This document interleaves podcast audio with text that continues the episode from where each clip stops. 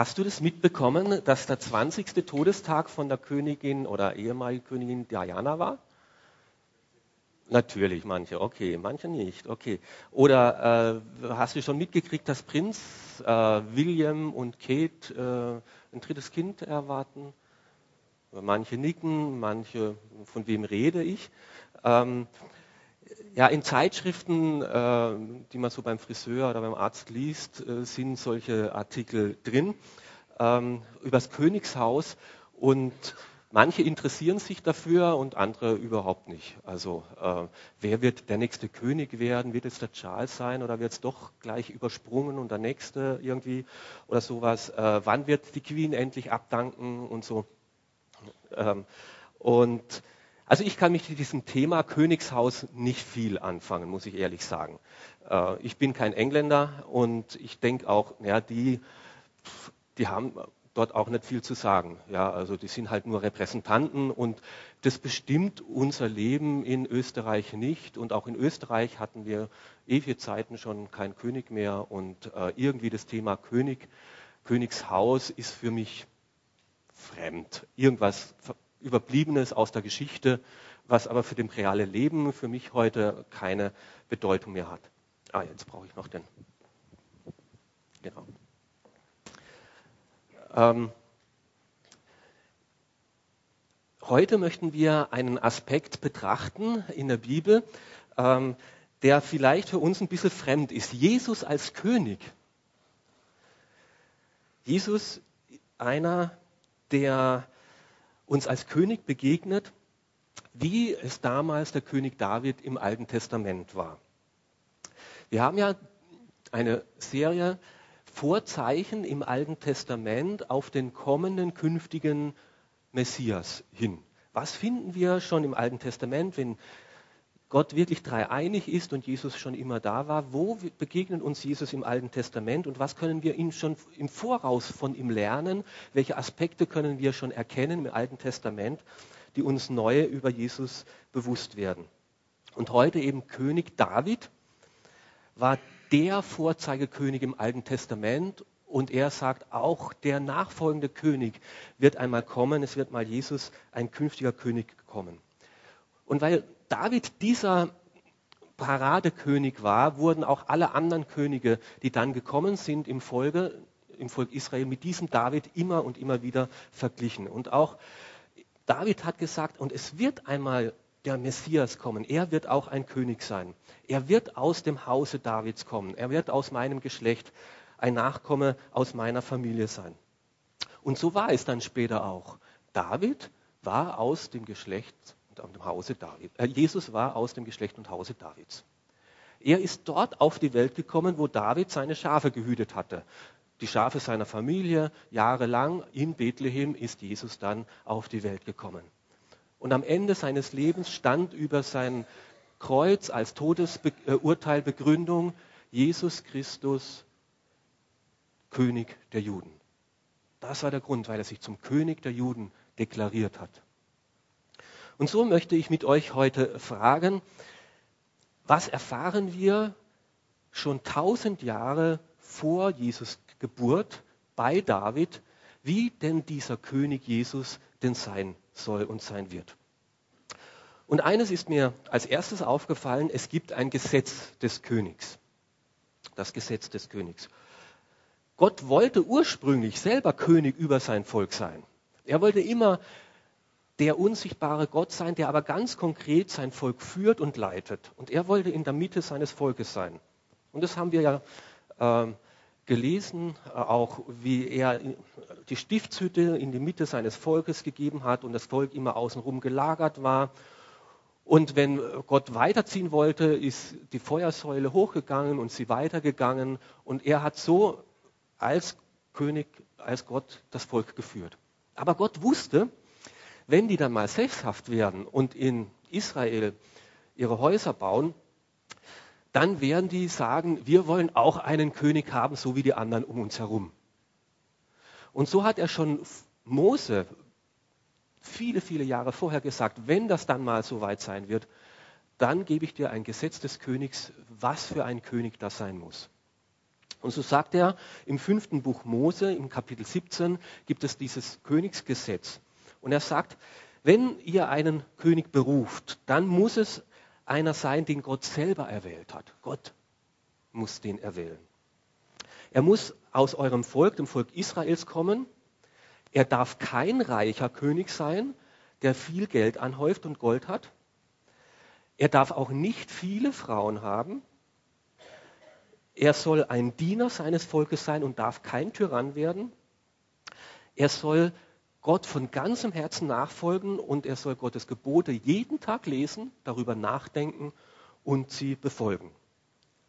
Und das waren die Anweisungen, die schon Mose aufgeschrieben hat, dass wenn in zig Jahren ihr dann einen König beruft, das sind die Kriterien. Und das waren die Kriterien einerseits für den irdischen König und David war so ein König, der diese Kriterien erfüllt hat. Aber gleichzeitig waren es auch Kriterien für den künftigen, zukünftigen, ewigen König, für Jesus, wie Gott sich ihn vorstellt. Er war auch aus dem Volk Israel. Er wurde von Gott selber erwählt. Er war kein reicher König. Er hatte kein Gold und Besitz. Er hatte auch keine Frauen. Er war ein echter Diener seines Volkes und er folgte Jesus, äh Gott, er diente Gott von ganzem Herzen. Er kannte das Wort Gottes, hat darüber nachgedacht und es befolgt und gelehrt. So erfüllt Jesus von Anfang an die ganzen Erwartungen. Jesus war ein König, so wie es sich Gott vorgestellt hat von Anfang an. Was er gesagt hat, wie er König sein soll, so war Jesus.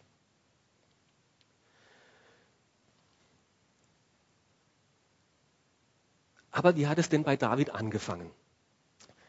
Wie kam es, dass er zum König wurde, dieser David? David ist ja nicht als Prinz in einem Königshaus groß geworden. Er war ja nicht in einer Königsfamilie zur Welt gekommen.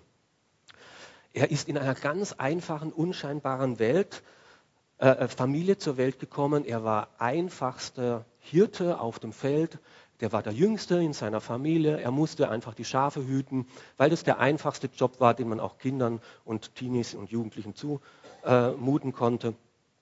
Nicht im entferntesten hat auch nur irgendjemand, er selber auch nicht, daran gedacht, dass er einmal hätte König werden sollen.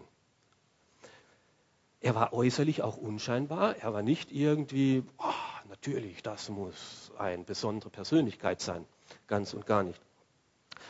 Äh, aber er hatte von Anfang an, auch als Teenager und Jugendlicher, ein großes, immenses Vertrauen in den lebendigen Gott. Er glaubte, dass Gott real ist, ganz konkret. Und mit diesem einfachen Mann, David, hatte Gott etwas vor. Und deswegen hat er Samuel losgeschickt, ein Prophet, den er gesagt hat, du musst nach Bethlehem gehen und dort den künftigen König salben. Dort in äh, Bethlehem gibt es eine Familie von Isai und einer seiner Söhne wird das sein. Und da kommt der Prophet, ja, das, ist, das kommt Robbie Williams nach Klagenfurt, ja, und alle pilgern dahin, ja, 30.000 waren da im Stadion anscheinend. Ähm, und man vergisst es dem David auszurichten. Der ist auf dem Feld, niemand denkt daran. Ja, wir feiern hier und hören, was der Prophet Samuel zu sagen hat. Und David wird komplett vergessen von seiner eigenen Familie. Denkt niemand an ihn dran. Und Gott sagt zu, äh, Samuel dann, ja, sind alles pers äh, beeindruckende Persönlichkeiten hier, aber von diesen ist es niemand. Es ist der David gewesen, weil David hatte ein Herz, was auf Gott ausgerichtet war und Gott sagte ihm, Gott sieht nicht auf das Äußere, Gott sieht auf das Herz. Und er gibt dem Samuel den Auftrag, du musst diesen David, den musst du salben, über ihn musst du Öl ausgießen. Und das war ein Zeichen, dem gebe ich den Heiligen Geist. Von mir wird er befähigt, dass er die Kraft hat, die übernatürliche Gabe, dann der König zu sein und das Amt auszufügen, füllen, was ich mit ihm vorhabe. Er bekommt von mir die Ausrüstung, die Gabe und die Kraft, ein König in meinem Sinne zu sein. Und auf Hebräisch heißt Salben oder der Gesalbte Messias. Und auf Griechisch heißt der Gesalbte Christus. erkennen wir die Parallelen von David und Jesus auch hier. Jesus kam nicht in Jerusalem, in der Hauptstadt, im Königspalast zur Welt. Da haben ihn die Weisen auf dem Morgenland gesucht. Wir erwarten einen König und er war nicht im Palast beim König. Sie mussten dann hinaus in einen Stall, einfach wohin? Nach Bethlehem, da wo äh, eben David auch groß geworden ist und wo er zur Welt gekommen ist. Und auch Jesus war schon als Kind, als Teenager mit zwölf Jahren erfüllt mit einer Hingabe und einer Liebe zu Gott, seinem Herrn, dass er im Tempel sagt, hier muss ich sein. Ich habe Gott als meinen Vater und er ist meine Bezugsperson und meine Kraftquelle. Und auch dieser Jesus wurde jetzt nicht von einem Propheten mit Öl gesalbt, aber bei seiner Taufe hat Gott ihn mit dem Heiligen Geist gesalbt und hat über ihm ausgesprochen, heißt es bei seiner Taufe, und der Himmel ging auf. Und der Heilige Geist kam herunter in irgendwie in einer Art wie einer Taube und nahm Platz auf ihm. Und Gott sprach, du bist mein geliebter Sohn, an dir habe ich wohlgefallen. Jesus ist wie David von Anfang an der Gesalbte, der Messias, der Christus gewesen. Und wenn ich jetzt heute sage, ich glaube an Jesus Christus, ist das in sich schon ein Glaubensbekenntnis weil ich damit sage, ich glaube, dass dieser Jesus, der Christus, der von Gott gesalbte, der von Gott eingesetzte König ist und ich folge ihm. Ich glaube, dass er das ist, ich folge ihm.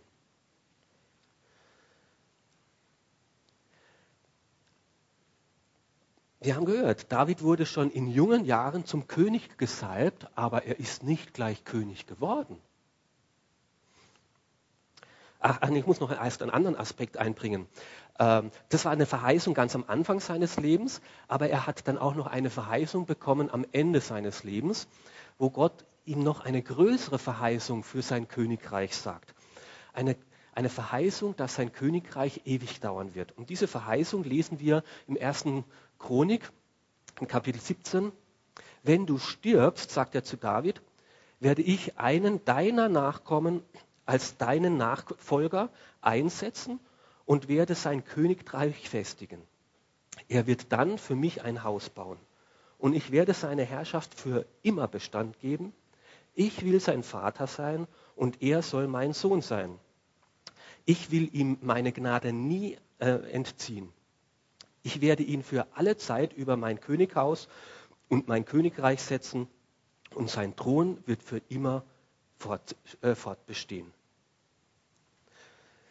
Und in dieser Verheißung, die er dem älteren David gegeben hat, spricht er jetzt nicht nur von seinem Sohn Salomo, der einmal Nachfolger werden wird, der wird ihm auch ein Haus, ein Tempel bauen.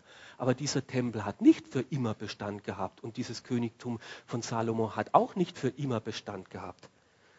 Gleichzeitig spricht hier Gott von dem nach, nach, nach, nach, nach Nachfolger von David, nämlich von Jesus, den künftigen König, den eigentlichen König und von seinem Königtum. Gott selber wird der Vater dieses Königs sein und er wird sein Sohn sein. Davids Regentschaft war nicht für ewig und für immer. Sie war zeitlich bedingt. Aber diese Regentschaft dieses künftigen Königs, dieses Jesus, die wird ewig sein. Und David, seine Regentschaft war nur für ein Volk, für das Volk Israel. Aber das Volk dieses künftigen Königs, das wird aus allen Völkern, von allen Nationen auf dieser Erde bestehen. So ist Davids Königsreich und Davids äh, Regentschaft nur ein schwacher Abglanz des künftigen Königsreiches, was Gott künftig mal mit diesem Jesus einmal vorhaben wird. In Jesus wird sich das, was mit David so angefangen hat, wo Gott schon mal mit David gezeigt hat, wie er sich einen guten König vorstellt, das wird einmal so richtig dann durch ihn sichtbar werden.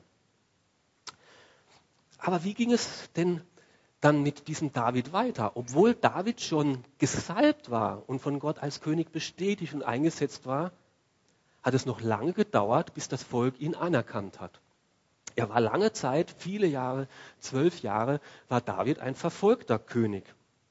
Er musste darauf warten, bis auch andere das erkennen, dass er tatsächlich der König ist.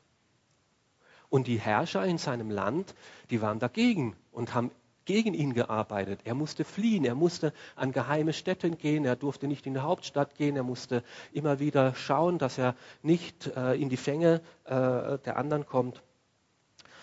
Und wie David kannte auch Jesus Durst und Hunger und hatte kein festes Zuhause, war unterwegs von einem Ort zum anderen, hatte keinen Palast, sondern wohnte unterwegs in Zelten und Höhlen. Gott hatte David über sein Volk eingesetzt. Gott hatte Jesus über sein Volk eingesetzt. Aber trotzdem musste er sich in irgendwo im Hinterland, außerhalb von Israels teilweise, in der Wüste, äh, in Galiläa verstecken. Und in dieser Zeit kamen Anhänger zu David und genauso zu Jesus und haben obwohl er die ganze, das Volk als Ganzes ihn nicht erkannt hat, kamen einzelne Leute zu ihm und haben ihn erkannt. Und so lesen wir zum Beispiel im 1. Samuel Kapitel 22 von einer Höhle Adulam, wo David sich versteckt hatte. Und da heißt es, David floh in die Höhle Adulam und es schlossen sich ihm allerlei Männer an, Männer, die in Not waren, sich verschuldet hatten und betrübten Herzens waren. Das waren die ersten Nachfolger von David. Das waren die ersten, die das wahrgenommen haben. Das ist der wahre, der wirkliche Gesalbte. Und zu dem gehen wir. Eigentlich eine recht armselige Schar für einen König. Ich weiß nicht, ob David sich da mordsmäßig gefreut haben. Das waren keine hochgebildeten Leute, das waren keine Leute, die, mit denen man Staat machen konnte oder sowas. Die sich da, es waren Leute, die sich, die in Not waren, die wussten, ich kriege meine Not alleine nicht mehr gebacken, ich muss zu David gehen, der mir in meiner Not hilft. Ich weiß, ich habe mich verschuldet.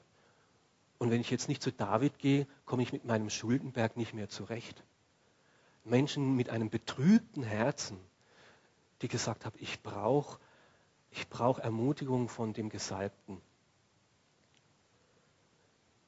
Und wo finden diese Männer diesen König, den David, in einer Höhle in Adulam, einem unscheinbaren Ort.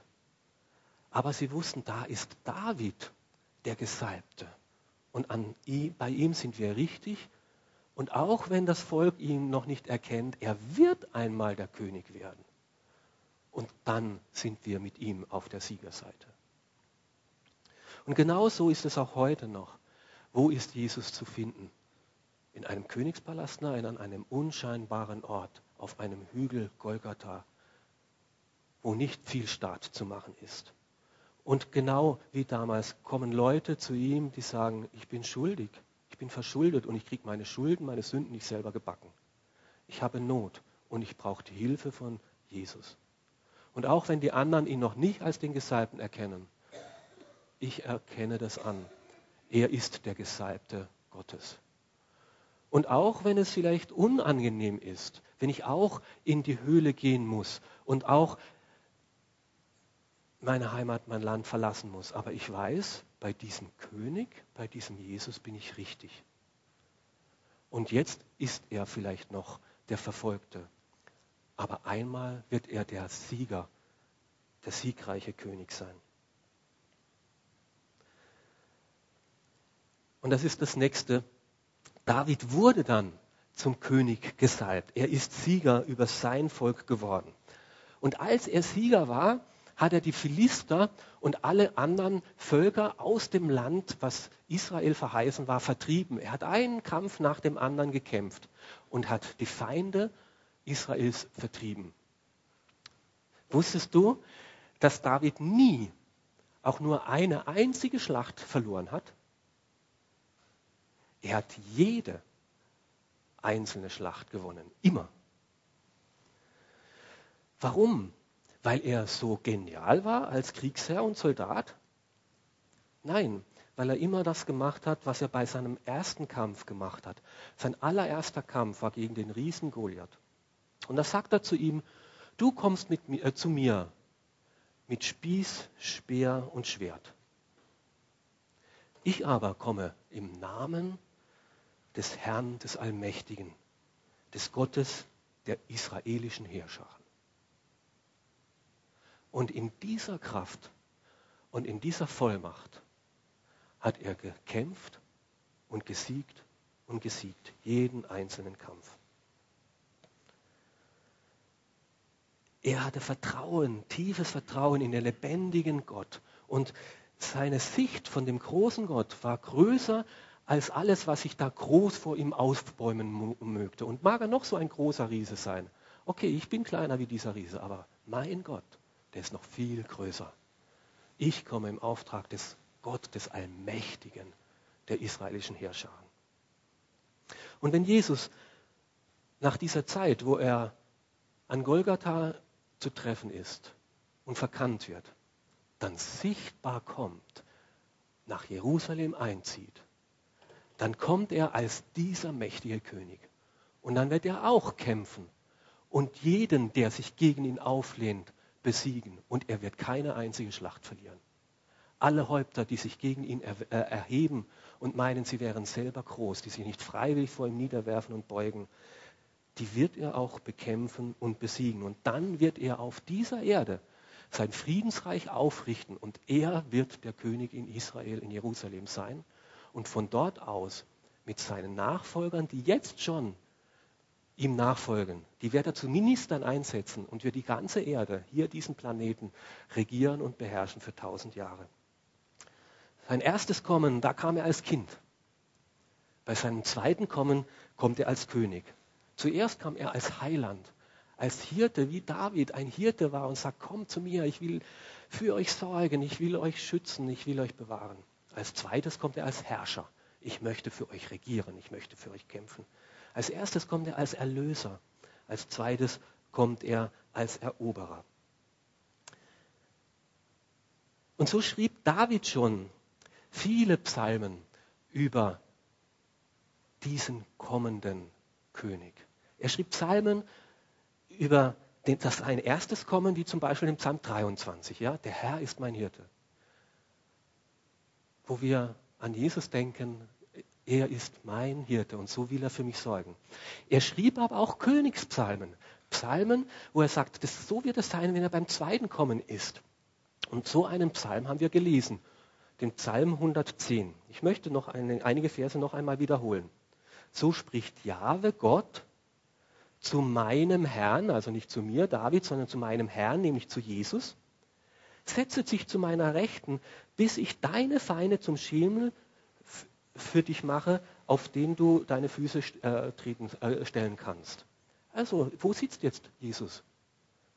Er ist aufgefahren zur Rechten Gottes. Er sitzt jetzt zur Rechten Gottes. So lange, bis es dann dran ist, dass Gott alle Völker alle Feinde niederwerfen wird und er über sie herrschen wird. Von Jerusalem bereitet Jahwe dein Königsmacht in alle Richtungen aus. Du wirst über deine Feinde einmal herrschen. Wenn deine Macht erscheint, wird dein Volk dir freudig dienen. Festlich gekleidet, in heiliger Pracht kommen deine Mannschaften zu dir. Da spricht David schon von der Gemeinde, von uns. Wenn Jesus erscheinen wird, wird sein Volk, die an ihn glauben, zu ihm kommen, ihn prächtig gekleidet, weil, Gott uns, weil Jesus uns eingekleidet hat mit einem reinen Gewand, vor dem wir erscheinen können vor ihm. Der Herr wird dir zur Seite stehen und dich beschützen. Am Tag seines Zorns wird er viele Könige vor dir niederwerfen. Er wird alle Völker richten.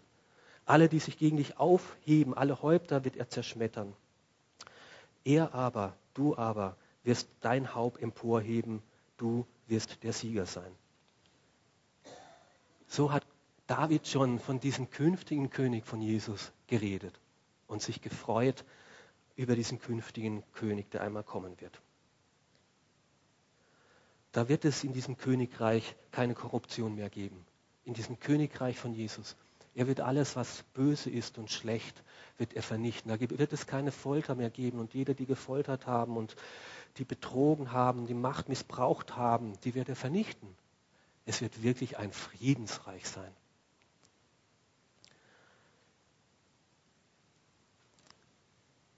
Es gibt aber noch etwas, was wir von David mitnehmen müssen. Diesen besonderen König aus dem Alten Testament, der uns so viel über den künftigen König lehrt und zeigt. Was ist denn das Allerwichtigste, das Bedeutendste bis heute, was wir von David mitbekommen haben?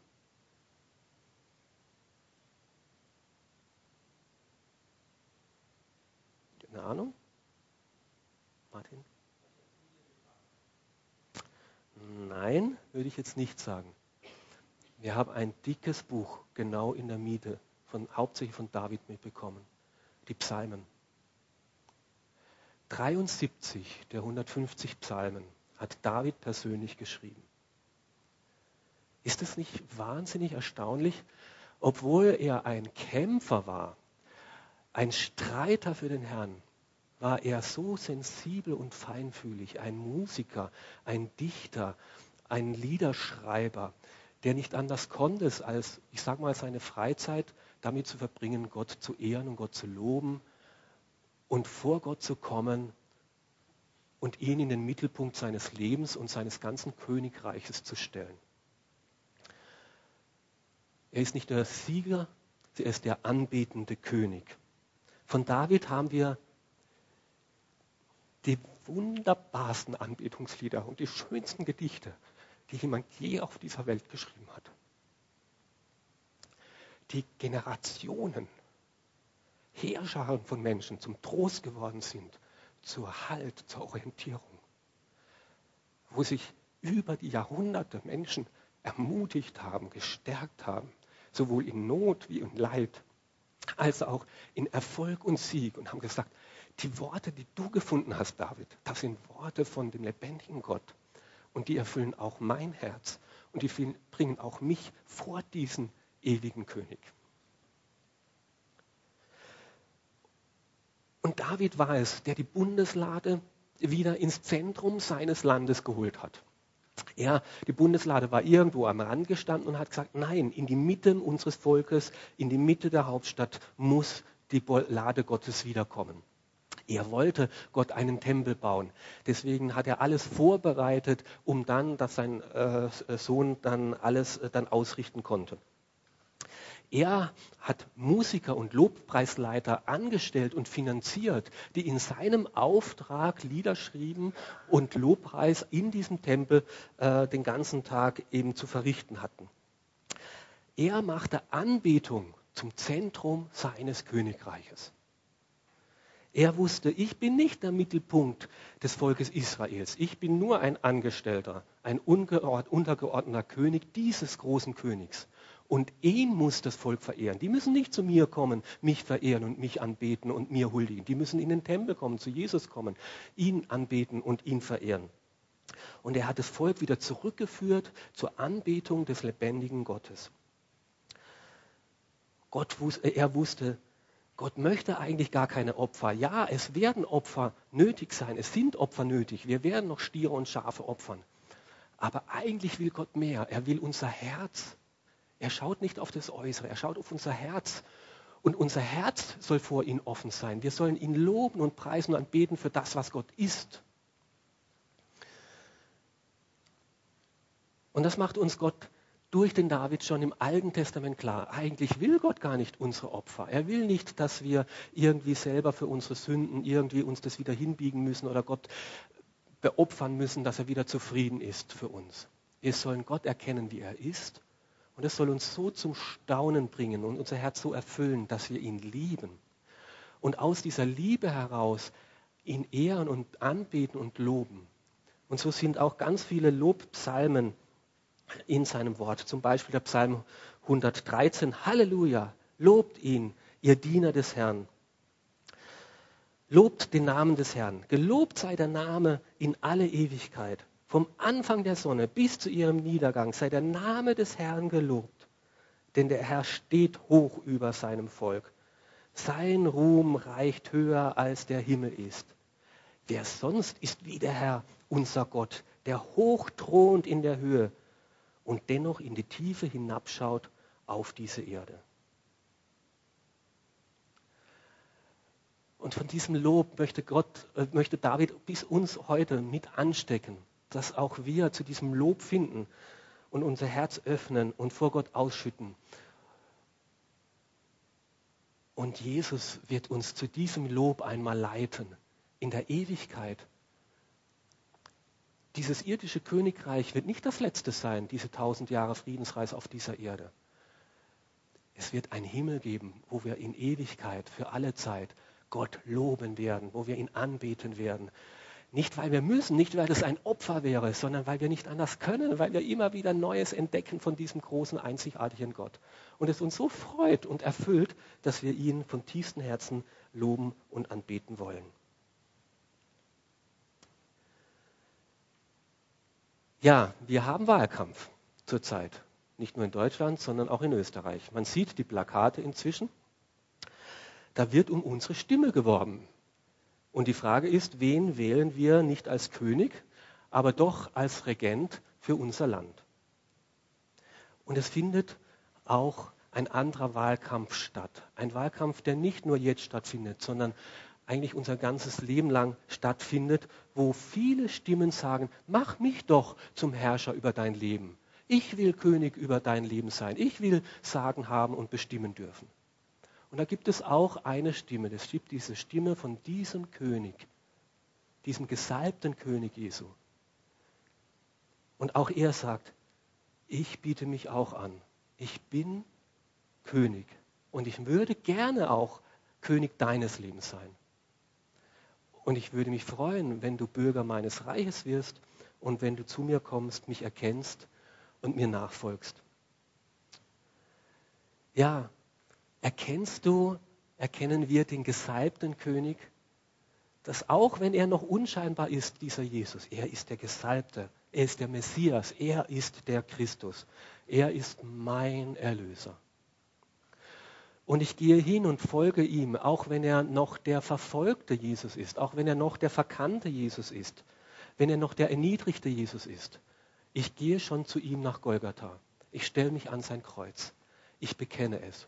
Und selbst wenn das jetzt noch schwierig ist und mühsam und auch für mich vielleicht Flucht und Verfolgung bedeutet oder Widerstand, ich weiß, hier bin ich richtig, denn er ist der Gesalbte. Und er wird einmal der Sieger sein. Er wird kommen. Und wenn er als Sieger auftritt, dann möchte ich schon an seiner Seite sein.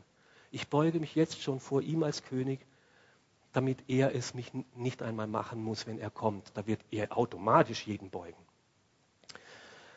Aber jetzt ist es noch ein Kampf. Wir sind noch in einer, jetzt das Friedensreich ist noch nicht da und wir müssen erst noch kämpfen, dieses Reich Gottes mit einzunehmen und kämpfen gegen Versuchungen und Verstrickungen des Satans. Kämpfen von, gegen diese anderen Stimmen, die mich wieder, wieder gefangen nehmen wollen. Kämpfen, damit Jesus mir vor Augen bleibt, damit ich bei ihm bleibe und immer wieder neu ermutigt werde von ihm. Und auch wir dürfen schon jetzt diesen anbetenden König folgen, mit ihm Gott ehren, zu wissen, du wirst einmal sichtbar werden in dieser Erde für alle Menschen, für alle Wesen. Und ich werde einmal vor Gottes Angesicht stehen dürfen mit dir, Jesus, meinem König. Und dann werden wir dich loben. Und das dürfen wir jetzt schon üben, ihn gemeinsam zu loben. Und wisst ihr, wenn dieser Jesus kommen wird, ich weiß nicht, wie das genau sein wird, aber Paulus sagt, Jesus wird kommen als mächtiger Macht und er wird alle besiegen und er wird einen Triumphzug machen und wird alle Mächte und Heerscharen, die sich gegen ihn gestellt haben, als, als ähm, naja, wie sagt man da, als Besiegte äh, mit sich führen. Und ein bisschen wollen wir im Marsch für Jesus auch jetzt ihn schon als diesen König bekennen und sagen, ich glaube an, dass dieser Messias, dass dieser Jesus der künftige König sein wird. Und ich möchte ihm jetzt schon folgen. Und wir, ich werde ihm einmal folgen, auch in einem Marsch und hinter ihm hergehen und werde jubeln und ihn anbeten und loben und preisen. Und das möchten wir jetzt schon unseren Mitbürgern bezeugen, dass wir an diesen König glauben, gerade auch vor unserer Wahl und für unsere Regierung beten und dass auch hier in dieser Zeit der richtige die richtige Regierung zustande kommt, die es gut macht mit unserem Land. Und wir möchten alle einladen, die Jesus im Herzen haben, die Jesus als diesen Heiland haben, ihn auch öffentlich als künftigen König zu bezeugen. Das ist einerseits möglich beim Marsch für Jesus und andererseits möchten wir es jetzt auch tun mit dem Lied für den König. Und ich möchte bitten, dazu aufzustehen.